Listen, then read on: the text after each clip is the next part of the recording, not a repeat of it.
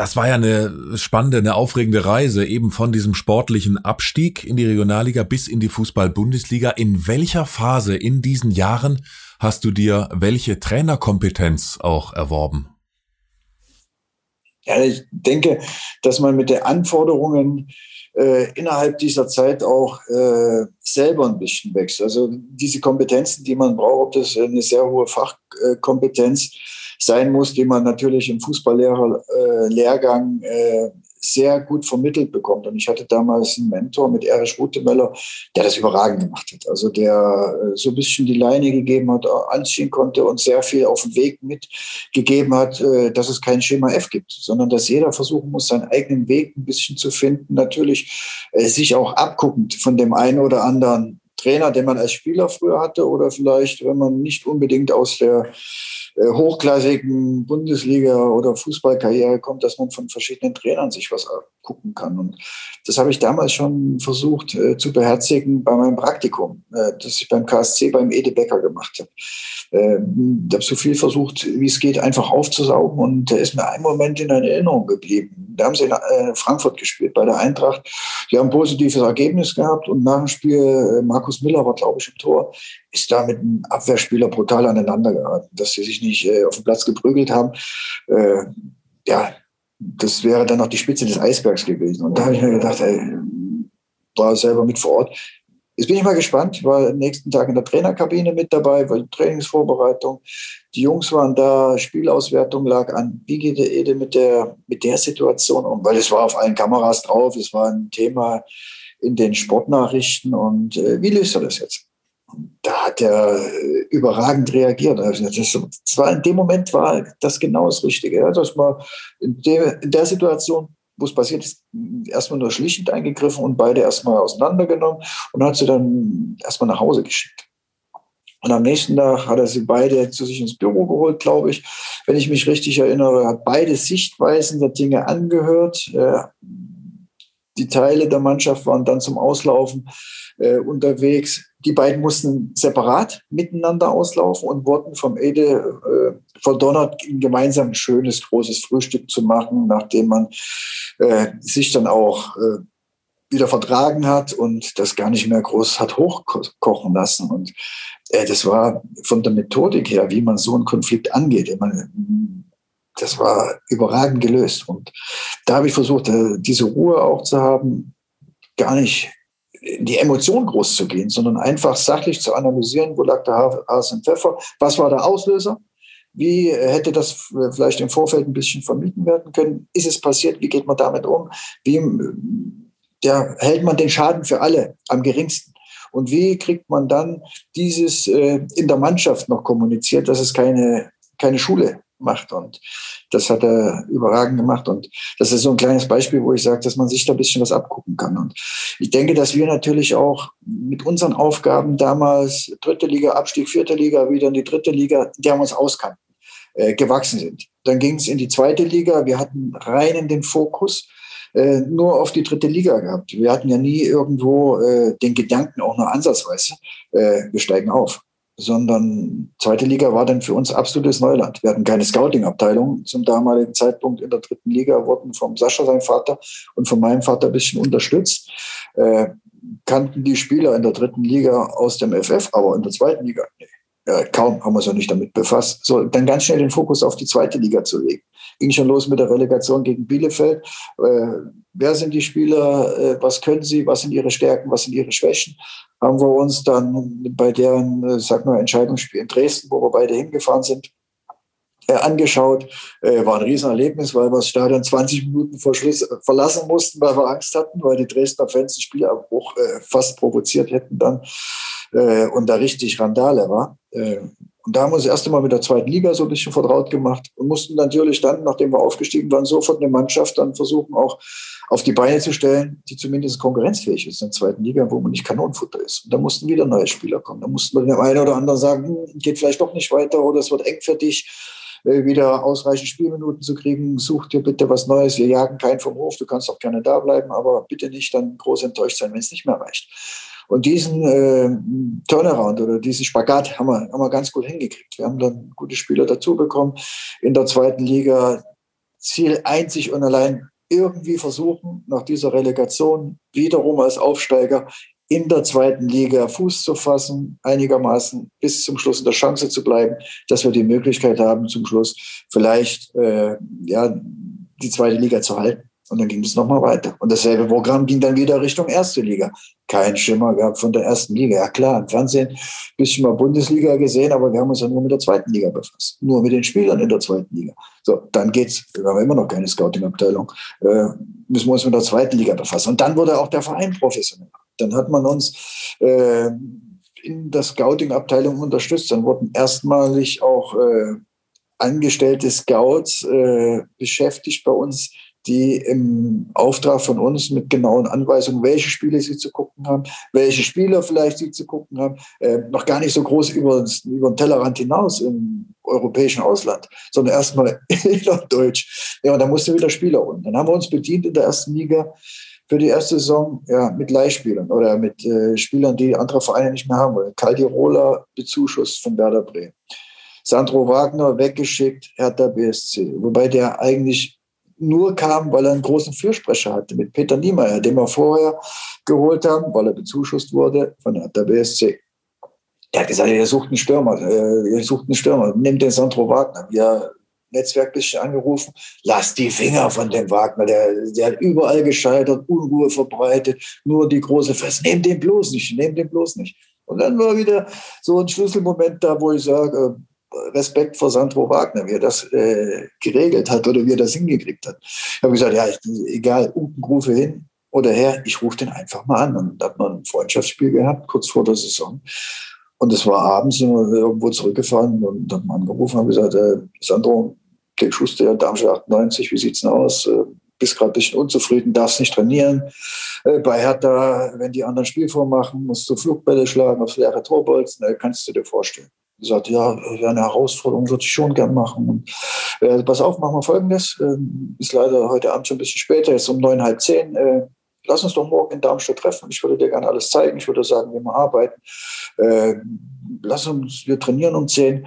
Äh, um halb eins, eins. Ich weiß, du kommst aus Berlin, äh, müsstest vielleicht zeitig los. Äh, ich würde sagen, halb eins, eins treffen wir uns, wenn, wenn das für dich okay wäre. Ja, Trainer, mache ich. Also ich habe ich also so eine kleine Scheißfrage gestellt. Ist ja das auch nicht zu früh, dass du zeitig aufstehen musst? Trainer, wenn Sie sagen, ich soll um neun da sein, fahre ich um drei heute Nacht los. Bin ich um neun da. Ich will das sehen. Ich will das machen. Ich bin, ich bin heiß. Ich will allen beweisen, dass ich nicht das bin, was, für was man mich hält. Ja, und der, der Typ, der, der stand dann um zwölf, stand er schon auf der Matte und da war für mich klar, der ist mir scheißegal, was die haben gesagt. Den hole ich, das probieren wir, der kann ja weiter. Der war nicht umsonst mal Kapitän von der U20 oder U21, der hat irgendwas, der kann kicken, der ist torgefährlich, den lass uns einfach holen. Wir haben ihn geholt, wir haben es nicht bereut. Und am Anfang war er natürlich nicht so fit, weil er bei Hertha nicht so viel die Vorbereitung mitmachen durfte.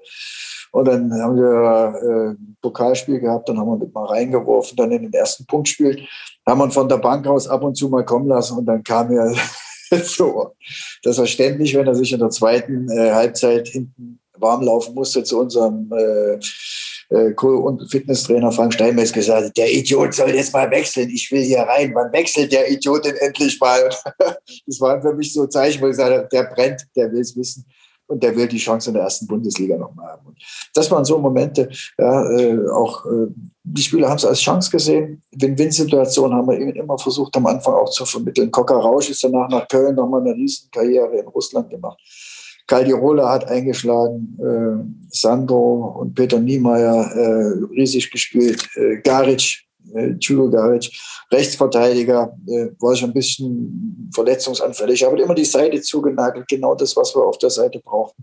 So, da haben wir uns eine Mannschaft zusammengebastelt, die im Prinzip fremdfinanziert war von anderen Vereinen, die sich aber dann, denke mal, auch zum Ende der Saison irgendwo rechtfertigen mussten, weil sie unten standen und sagen, ja, wieso gehen wir Spieler nach Darmstadt? Die bleiben vielleicht drin und wir müssen einen sauren Apfel beißen. Ja, und uns war dann auch klar, für die neue Saison wird schwer, diese Spieler in der Qualität nochmal zu kriegen, weil sie uns jetzt nicht mehr als Opfer sehen, die wieder abgehen, sondern als Konkurrenten. Aber wenn du über Sandro Wagner und möglicherweise schwierige Spielertypen sprichst, fragt sich jetzt wahrscheinlich auch der ein oder andere Kreisliga-Trainer, Ja, wie kriege ich denn solche, in Anführungsstrichen, schwierigen Spielertypen gehandelt als Trainer? Was mache ich da oder was kann ich da richtig machen oder was, was darf ich nicht falsch machen?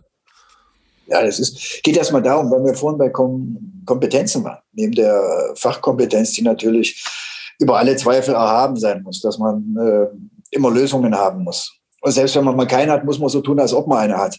Äh, ja, dass mit dem Erfolg dann die Spieler auch an gewisse Sachen glauben. Äh, ist für mich äh, die soziale Kompetenz auch ein ganz großer Aspekt und spielt eine ganz große Rolle in der Mannschaftsführung, im Umgang mit den Spielern, dass man äh, ja klar, direkt und auch ehrlich den Spielern sagt, äh, was man erwartet, was man gesehen hat, äh, was man haben möchte. Ja, und äh, ja auch schwierige Themen auch nicht mit Lügen oder Unwahrheiten irgendwie garniert, sondern besser mal auch schwer ja, zu schluckende Wahrheiten äh, rüberbringt und sagt, das hat mir nicht gefallen. Äh, klar, Kritik tut immer äh, allen weh, gehört aber in der heutigen Zeit äh, auch äh, genauso dazu wie Lob, finde ich. Und wenn was nicht passt, sollte man das genauso klar kommunizieren, als wenn man sagt, ja, hast du toll gemacht, war super, hast ein tolles Tor gemacht. Aber die drei Situationen hinten, die du hattest, äh, wo wir dreimal ins Schwimmen kommen, wo wir Gegentreffer, die waren scheiße.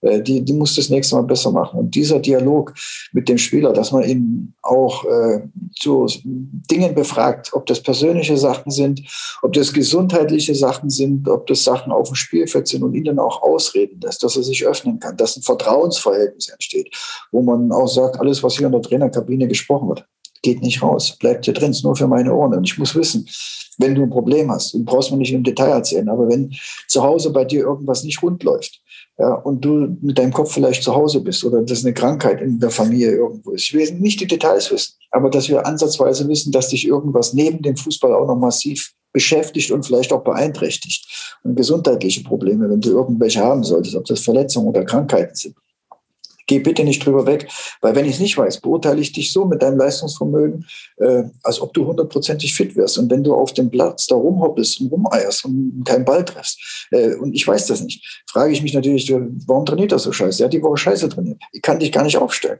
Also diese, diese Vertrauensverhältnisse, die braucht man in der Bundesliga, genauso wie, ich sag mal, du sagst immer Kreisliga, aber in Unterklassigen Ligen das spielt da heutzutage eine ganz große Rolle. Wobei äh, im Staff der Bundesliga heute äh, der Athletiktrainer, äh, der Co-Trainer auch immer so ein bisschen mehr das Bindeglied sind zwischen Mannschaft und, äh, und Cheftrainer. Genau wie die physiotherapeutische Abteilung eine große Rolle spielt, dass jedes Wehwehchen auch irgendwo mit dem Athletiktrainer, äh, mit dem Reha-Trainer in irgendeiner Form kommuniziert wird dass man gewisse Tendenzen, Schwankungen, dass man das nachvollziehen kann, dokumentieren kann und dann natürlich auch die richtigen Schlüsse draus ziehen kann. Das spielt in jeder Spielklasse eine Rolle. Da ist es egal, ob man ganz oben oder vielleicht weiter unten ist. Und inwieweit passt du als Trainer auch in diesen Gesprächen deine Sprache an den Spieler an? Denn ich würde mal mutmaßen, mit einem Sandro Wagner hast du anders kommuniziert. Du hast jetzt auch paar Mal das Wort Scheiße genannt. Also ihm kann man ja auch ganz klar sagen, hör zu, in der Situation hast du Scheiße gespielt. Bei anderen, vielleicht sensibleren Spielern, muss man auch eine andere Wortwahl wählen. Hast du das auch gemacht? Oder, oder ist das einfach dein Weg, jeden da genau gleich zu behandeln? Auch sprachlich? Ich glaube, dass das Fußball ein einfaches Spiel ist, äh, das man nicht verkomplizieren sollte. Und es wird halt schon viel mit der Wissenschaft auch gemacht, in der Trainingssteuerung, in der medizinischen Abteilung, äh, in der Dosierung und was es da alles gibt. Äh, denke ich, die Sprache untereinander von Spieler zu Trainer, aber auch noch mehr vom Trainer zum Spieler sollte immer eindeutig sein. Also keine Zweifel oder äh, zweideutigen Zungenschläge haben, weil der Spieler möchte immer genau wissen, woran er ist. Der möchte immer genau einen Plan haben, was er zu tun und zu lassen hat. Ähm, es gibt nichts Schlimmeres. Ja, der Trainer hat mir doch, äh, ich wusste auf dem Platz gar nicht, was ich machen soll. Äh, wenn ich zu einem sage, du erkämpfst den Ball, du gehst aber nicht über die Mittellinie, ist das vielleicht von meiner Seite eine falsche Aussage, aber die ist klar. Und daran ist der Spieler dann zu messen. Und wenn er sagt, Trainer, ich habe alle Bälle erkämpft, ich habe dann abgespielt und habe an der Mittellinie wieder auf meinen Gegner gewartet und ich habe den ausgeschaltet. Und genau das ist das, was ich von dir wollte. Ja, das ist also diese klare Ansprache, die muss immer gegeben sein. Äh, natürlich äh, sollten Spieler auch äh, erfahren, wenn er was sehr gut gemacht hat, wenn er was gut gemacht hat, aber wenn was vielleicht auch mal verrutscht ist. Wenn was verrutscht ist, muss man es ansprechen, muss allerdings im zweiten Schritt auch einen Lösungsansatz, einen Lösungsvorschlag mit rüberbringen. Weil das ist immer das Einfachste, was, was man sagt, oh, das war falsch und du bist an dem Tor schuld und du hast da noch eine Großchance äh, vom, vom Gegner mit verbockt. Ja, und äh, du musst dich mehr konzentrieren, du musst das besser machen. Ja, der fragt sich, ja, wie denn? Ja, äh, dann direkt sagen, diese Situation hätte man vielleicht so lösen können, indem man äh, näher an den Gegner rangeht, indem man enger im Strafraum, indem man in, in der Box eine Manndeckung und nicht mehr übergibt. Ja, und das vielleicht schon auch dann in die Trainingseinheit mit, äh, mit einbauen. Das sind alles so äh, Sachen, die heutzutage äh, auch immer wichtiger werden, weil die Spieler natürlich auch in der Eigenverantwortung mehr als zu unserer Zeit damals mitbringen und natürlich auch einen größeren Input haben wollen. Wie laufen wir bei gegnerischen Ballbesitz an? Welcher Spieler läuft vielleicht einen andribbelnden rechten Innenverteidiger an? Muss das der Stürmer machen? Muss der Stürmer vielleicht hinten den Rückpass zum Torwart zu machen? Muss das ein offensiver Mittelfeldspieler machen? Oder kommt vielleicht ein Sechser von hinten raus? Das sind Ansagen, die die Spieler haben wollen, die sie auch brauchen. Und genauso ist es dann auch in der Spielauswertung. Natürlich packt man vielleicht mal ein bisschen sanfter an. Äh, meistens dann auch jüngere Spieler, die vielleicht gerade zugekommen sind. Die will man nicht gleich zerstören. Äh, natürlich sind die auch mehr Fehler behaftet als vielleicht ein 33-jähriger Routinier, der viel mit Auge schon macht. Ja, und da ist natürlich dann auch das Standing innerhalb der Mannschaften ganz anders. Die nimmt man sich mal beiseite. Man spielt dann, spielt das falsche Wort, aber wie so ein väterlicher Freund, äh, bisschen in den Arm und sagt, pass auf, das kannst du besser machen. Das vorher schon anders gezeigt. Versuch's mal so oder so, komm, wir trainieren das heute. Oder äh, bleib mal nach, nach dem Training, bleib mal noch 20 Minuten da. Äh, der Co-Trainer und der Fitnesstrainer, ich bleib auch noch mit da. Wir, wir stellen die Situation mal nach wir holen Torwart dazu, wir holen Stürmer noch dazu und dann probieren wir das einfach. Und das kannst du vielleicht auch mal vor dem Training, nach dem Training individueller Art machen und dann kommst du wieder auch äh, in die Spur und bist auf einem guten Weg und in deiner Entwicklung auch voran. Also auf jeden Fall andere Ansprachen, weil dem Sandro Wagner hättest du in der Situation sagen können, das war scheiße und gut ist und mit dem 17-jährigen Nachwuchstalent der vielleicht noch sensibler ist, machst du das so, wie du es gerade beschrieben hast. Also auf jeden Fall. Ja, Sandro, doch, Sandro wusste äh, das schon immer früher selber, wenn er, äh, wenn er irgendwas äh, verbockt hatte. Der hat es dann auch relativ offen und in der ersten Emotion heraus dann äh, preisgegeben und äh, irgendwelche Sprüche rausgehauen. Da hat man elf Meter verschossen gegen Mainz in der, der letzten Spielminute, glaube schon Nachspielzeit. Wir waren hinten, glaube ich, 3-2 und wir kriegen noch einen Elfmeter. Und der Baller nimmt sich den Ball und ballert das Ding aber sowas von weit übers Tor und sagt, ja, dann zur Presse und zu Jungs, äh, was eine Scheiße ich heute gemacht habe. Ich habe das Ding in die Umlaufbahn geschossen, der ist jetzt noch unterwegs. Ja, der wusste schon ganz genau, der braucht, zu ihm braucht man gar nichts sagen. Aber er hat jetzt auch tatsächlich die Trainerlaufbahn eingeschlagen, ist äh, Coach bei Unterhaching. Ja. Was erwartest du, was wird Sandro Wagner für eine Art von Trainer? Äh, ich denke, dass es ein erfolgreicher Trainer werden wird. Dass er äh, ja, neben seiner Fernsehkarriere, die er in meinen Augen hervorragend gemacht hat, also total fundiert, äh, ja, alles auch äh, gut rübergebracht, äh, inhaltlich super, also Sachen gesehen, äh, die man als Laie vielleicht nicht so sieht. Und dann hat das in einfachen Worten, nochmal, Fußball ist ein einfaches Spiel, was die Masse auch verstehen möchte, äh, mit einfachen Worten rübergebracht, äh, nicht so verschlüsselt. Hat mir sehr gut gefallen. Und ich denke, dass er von seiner Art und Weise so direkt wie er als Spieler war, denke, dass er so direkt als Trainer auch sein könnte. Ich habe noch nicht erlebt. Ich beobachte das natürlich auch äh, mit sehr viel Auge, was ich ab und zu mal nach Unterhaching äh, schicke, ob es in der Presse ist oder wenn mal Ausschnitte kommen im Fernsehen, wie er da arbeitet, äh, wie seine Mannschaft spielt. Und ich glaube, dass er jetzt so ein bisschen dran ist, äh, sich die Hörner abzustoßen, um dann für höhere Aufgaben auch bereit zu sein. Und ich denke, dass das der richtige Weg ist und dass es ein guter, erfolgreicher Trainer werden kann, der höherklassig auch was bewegen kann. Was war bei dir das Entscheidende in Sachen Hörner abstoßen, als du ein ganz junger Trainer warst? Eben auf deinem Weg zum Bundesliga-Trainer? ich glaube, dass die ersten Erfahrungen bei mir eine große Rolle gespielt haben, als ich als Spieler damals noch die B-Jugend von, von Waldhof Mannheim trainiert habe. Ähm, wo ich eigentlich nie vorher wollte, dass ich eine Trainerkarriere einschlage, ich dann so ein bisschen ins kalte Wasser auf Bitte von Waldhof Mannheim die B-Jugend übernehmen sollte und sagt, bloß, halt uns bloß der Klasse, wir sind das Letzte, wir, dürfen nicht absteigen. Haben wir dann auch geschafft. Aber wo ich gemerkt habe, ey, das macht ja riesig Spaß, das ist ja richtig gut. Und ich hatte damals nur die, die A-Lizenz und gesagt, oh scheiße, den, den Weg gehst du weiter. Äh, vielleicht ergibt sich ja irgendwann mit die Möglichkeit und dann machst du ganz schnell den Fußballlehrer und versuch, äh, die Lizenz zu kriegen, falls irgendwann mal die Tür aufgeht, nicht, dass es daran scheitert, dass du nur die, die B- oder die A-Lizenz hast. Und das habe ich dann auch äh, nachverfolgt. Und es ist natürlich auch gut, wenn du in unterklassigen Ligen äh, arbeitest, dass du äh, Fehler machen kannst, ohne dass es ein anderer groß mitkriegt, sondern weil du auch eine gewisse Erfahrung hast, dich auch auf die andere Seite des Tisches äh, versetzen kannst, weil du ja früher lange Zeit Spieler warst. Und dann sagst du, oh scheiße, hast du jetzt äh, als Trainer vielleicht ein bisschen überzogen. Jetzt hast du vielleicht mh, hm, ja, falsch reagiert äh, oder die falschen Entscheidungen auf dem Platz auch äh, ins Spiel reingebracht. Oder das reicht ja meistens schon eine falsche Körpersprache oder eine falsche, falsche Mimik oder Gestik, äh, wo du dich dann selber reflektieren kannst. Aber es kriegt ja keiner groß mit, weil es äh, keiner groß einschätzen kann. In der zweiten Liga, in der ersten Liga sind natürlich tausende Kameras, die dann, wenn du ins kalte Wasser geworfen wirst, sofort äh, das auffangen und wo du sofort damit konfrontiert wirst.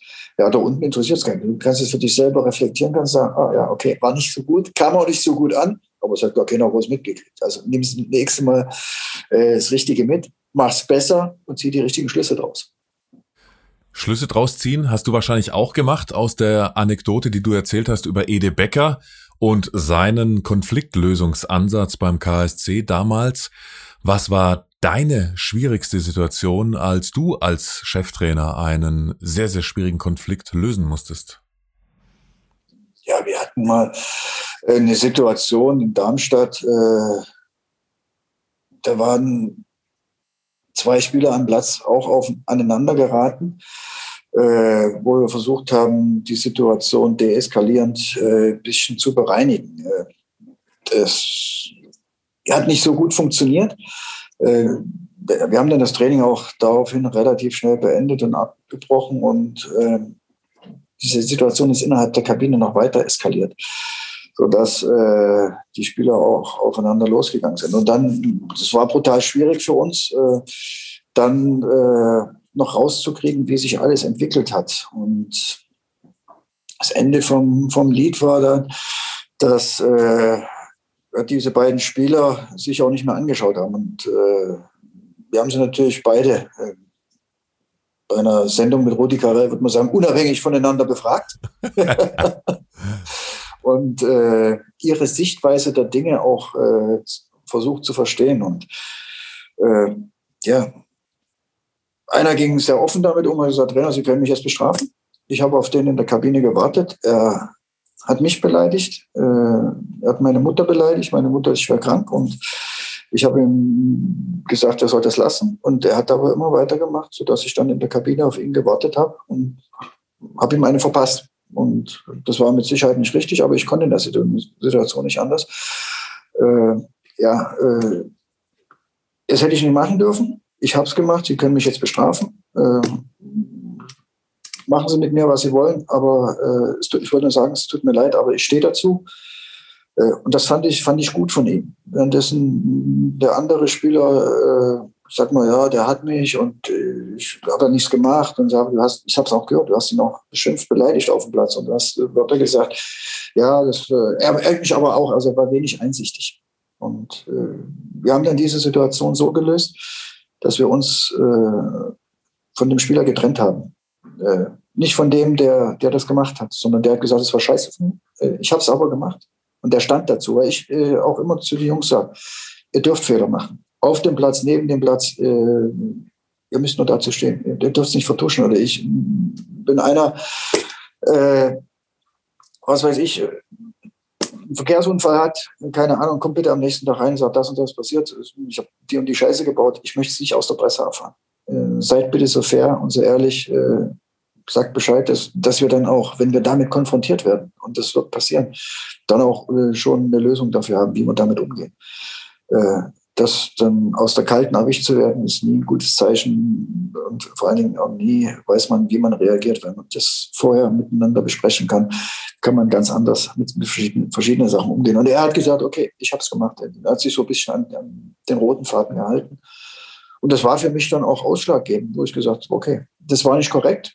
Äh, er hat auch dementsprechend äh, was leisten müssen für die Mannschaft und für einen guten Zweck was natürlich dann auch okay war. Also straffrei ist er nicht aus der Nummer rausgegangen, aber ich denke, er hat für die Zukunft sehr viel gelernt. Er hat, wo das dann mal auseinanderging mit Darmstadt und äh, mit ihm, hat er sich noch tausendmal äh, bei mir bedankt und gesagt, er, er hat damit gerechnet, dass ich rausschmeiße. Aber das sind manchmal solche Sachen auch, wo man situativ und dann vor allem auch äh, Bauchgefühl wieder und intuitiv dann äh, in Absprache auch mit den Trainerkollegen, wie man selber empfindet, wie man selber wahrnimmt, was sie für eine Meinung haben.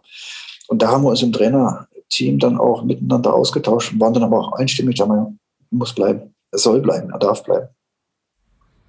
Ja, das ist nämlich eigentlich ja erstmal eine Grundsatz, Geschichte, die man als Trainer erstmal denkt, da, da ging es ja mutmaßlich jetzt nicht um ein, um ein Schubsen, sondern ja. der hat dem wahrscheinlich richtig auf die Fresse gehauen. So, da denkst du ja erstmal als Trainer, ja, wenn sowas bei mir in der Mannschaft passiert, dann schmeiße ich den natürlich raus, den, den Schläger. Aber eben nach, äh, ja, nach Beurteilung der Gesamtsituation war es dann die richtige Entscheidung, weil du auch die Reaktion äh, an der Reaktion der Mannschaft gemerkt hast, dass das richtig war, wie, wie du da als Trainer entschieden hast? Fragezeichen. Ja, äh, also die Mannschaft hat es auch, sag mal, äh, respektvoll aufgenommen. Hat, ich habe mir kein Feedback von der Mannschaft geholt, sag mal es mal so, sondern äh, wir haben das, was wir selten machen, aber so ein bisschen von oben herab delegiert äh, an die Mannschaft. Also das und das ist passiert. Äh, der Spieler bleibt. Äh, er wird den und den Obolus oder die und die Strafe mit inklusive ein Frühstück für die Mannschaft machen und noch was für einen guten Zweck aufbringen. Äh, wir haben dann auch im Mannschaftsrat unsere Sichtweise der Dinge und äh, wie wir das alles empfunden haben und wie dann der Nachgang dieser Sache abgelaufen ist, mitgeteilt und haben dann gesagt, dass wir zu dem Entschluss gekommen sind. Und diesen Entschluss wollen wir auch durchziehen und werden wir auch durchziehen. Und das hat die Mannschaft verstanden und sie fand es auch gut. Mit ein paar Jahren Abstand würdest du heute wieder so entscheiden, wenn es zu exakt derselben Situation kommt? Ja, würde ich wieder so machen. Dann ist das ja ein, wichtiges Learning, dass ihr da dann euch so weit miteinander aus, auseinandergesetzt habt als Trainer, dass ihr immer wieder genau dieses Urteil fällen würdet. Und das ist ja dann doch für die Mannschaft am fairsten, am gerechtesten wahrscheinlich, richtig? Mhm. War es auch. War es auch. So haben sie es, glaube ich, auch aufgefasst.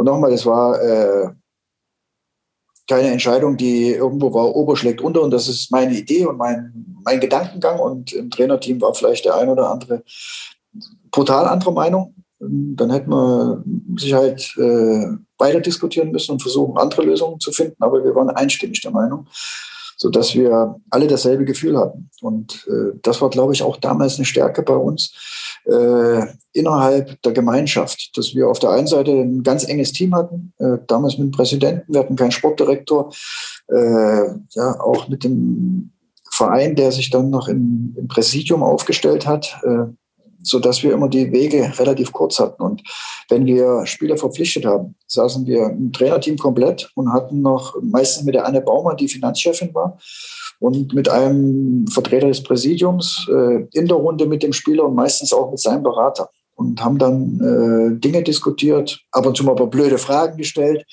haben ihm das äh, damals noch baufällige Gelände, äh, die Ruine Böllenfalltor vorgestellt, haben gesagt, wie wir arbeiten und haben dann auch äh, uns miteinander ausgetauscht, haben dann auch äh, von ihm ein paar haben wollen, äh, wie er das alles empfindet. Und mussten dann immer äh, alle einstimmig einer Meinung sein, wir machen es oder wir machen es nicht. Allerdings immer erst am nächsten Tag mit einer Nacht drüber schlafen. Und das haben wir in Darmstadt in der ersten Zeit und dann auch im zweiten Fenster äh, immer so gemacht. Also sobald einer gesagt hat, oh, ich habe ein schlechtes Bauchgefühl, mir hat das und das nicht gefallen oder ich bin da nicht, ich gehe da nicht so ganz mit, ich glaube, das äh, passt nicht so richtig haben wir die Finger davon gelassen. Und wir hatten eine unheimlich hohe Trefferquote damals in Neuzugängen und lagen, glaube ich, nur, nur zwei oder dreimal verkehrt und hatten nur einen absoluten Ausreißer, wo wir gesagt haben, das hat überhaupt nicht gepasst. Da lag man grundsätzlich alle total daneben. Da sind wir ein bisschen geblufft worden. Aber ansonsten haben uns die Spieler alle weitergeholfen, haben sich alle nochmal auch zeigen können und haben alle nochmal zum Großteil an ihr Leistungsvermögen oder sogar darüber hinaus gefunden. Und das macht uns eigentlich auch ein bisschen stolz, dass wir dann eine ziemlich hohe Trefferquote hatten bei äh, Neuzugängen. Ja, aber weil ich auch das Learning an dieser Geschichte, die du erzählt hast, so unglaublich äh, hoch finde, auch für mich als Trainer, für jeden äh, Amateurtrainer auch, eine Abschlussfrage dazu. Ging das an die Presse? Kam, da, kam das raus, was da passiert ist bei euch? Äh, es ging nur an die Presse. Äh, ist ja klar, wenn man äh, in der oberen Liga spielt, in der zweiten Liga, äh, dass dann auch beim Training Journalisten da sind. Und dass dann natürlich äh, zwei Spieler äh, vielleicht nicht einer Meinung sind und verbal sich attackieren. Ja, äh, das, das wurde von der Presse wahrgenommen. Was dann innerhalb der Katakomben passiert ist, das ist nicht rausgekommen. Das war auch gut so. Das haben wir auch der Mannschaft so getan, geteilt. Äh, das war sowieso ein Grundsatz von uns, dass innerhalb der Kabine keine Fotos über soziale Netzwerke rausgibt. Das hat keinen zu interessieren, was in unserem Wohnzimmer passiert. Ich möchte auch kein Foto haben, wenn wir ein Spiel gewonnen haben, dass wir uns in der Kabine alle im Arm liegen, vielleicht noch irgendwo ein Kasten Bier rumsteht oder eine Kiste Cola, wo dann alle wieder sagen, beim, bei den nächsten zwei Niederlagen, ja, kein Wunder, die haben ja äh, nur Cola gesoffen oder haben nach dem Spiel schon Bier gesoffen. Das macht alles keinen Sinn. Alles, was in der Gemeinschaft, im Hotel, im Trainingslager, im Bus, äh, in der Kabine passiert, hat in den öffentlichen Medien nichts verloren. Wenn einer meint, äh, posten zu müssen, was zu Hause in seinem Kühlschrank drin ist oder wenn er auf Toilette geht, kann er es machen. Das ist seine Privatsache.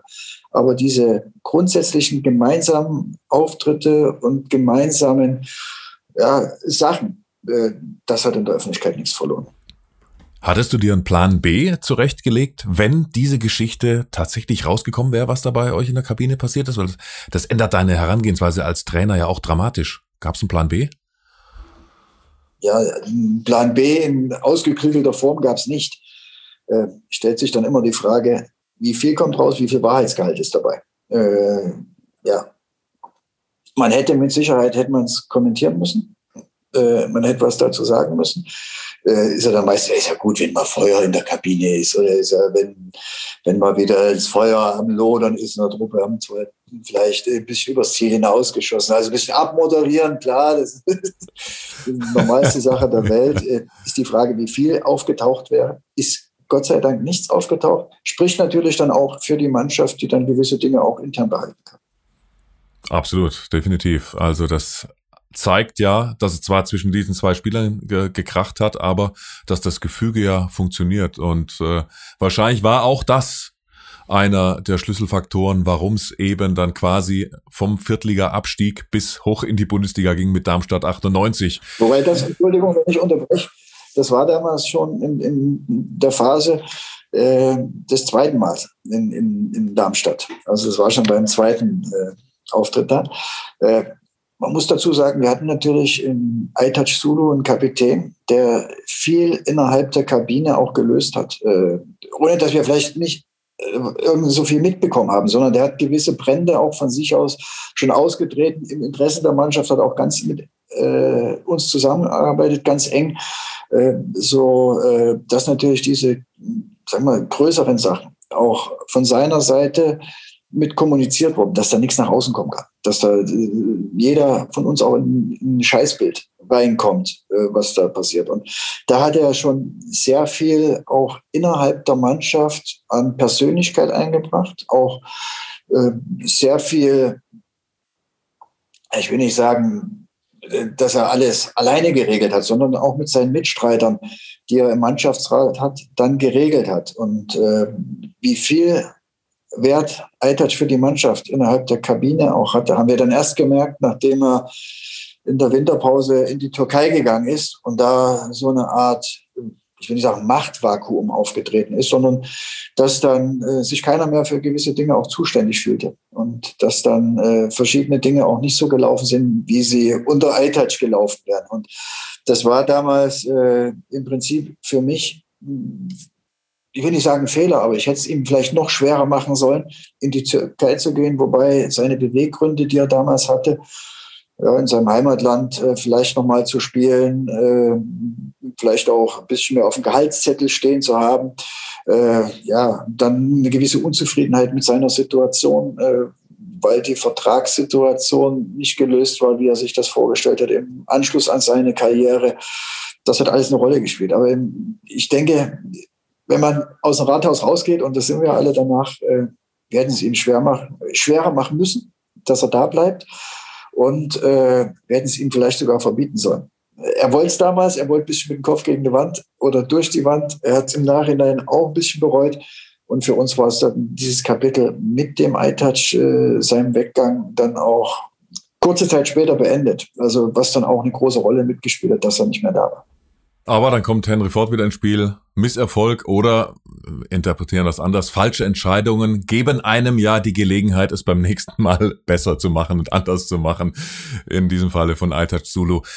Ganz, ganz lieben Dank, lieber Dirk Schuster, dass wir dir bis hierhin in den Kopf des Trainers schauen durften. Wir haben noch äh, ein wahnsinnig spannendes Thema für die nächste Folge, nämlich ich möchte mit dir über Kopfverletzungen sprechen, die in der Bundesliga immer mal wieder auftauchen. Wenn zwei Spieler aneinander rasseln, gibt's eine aktuelle Studie aus äh, Großbritannien. Und zwar gibt's einen Zusammenhang zwischen Demenz und dem Kopfballspiel, wie der genau aussieht und wie da die Meinung von Dirk Schuster dazu ist, ob es Anpassungen auch bei uns im Amateurfußball geben sollte. Das alles im nächsten Teil von Im Kopf des Trainers. Danke bis hierhin, lieber Dirk. Gerne. Danke. Ciao. Ciao.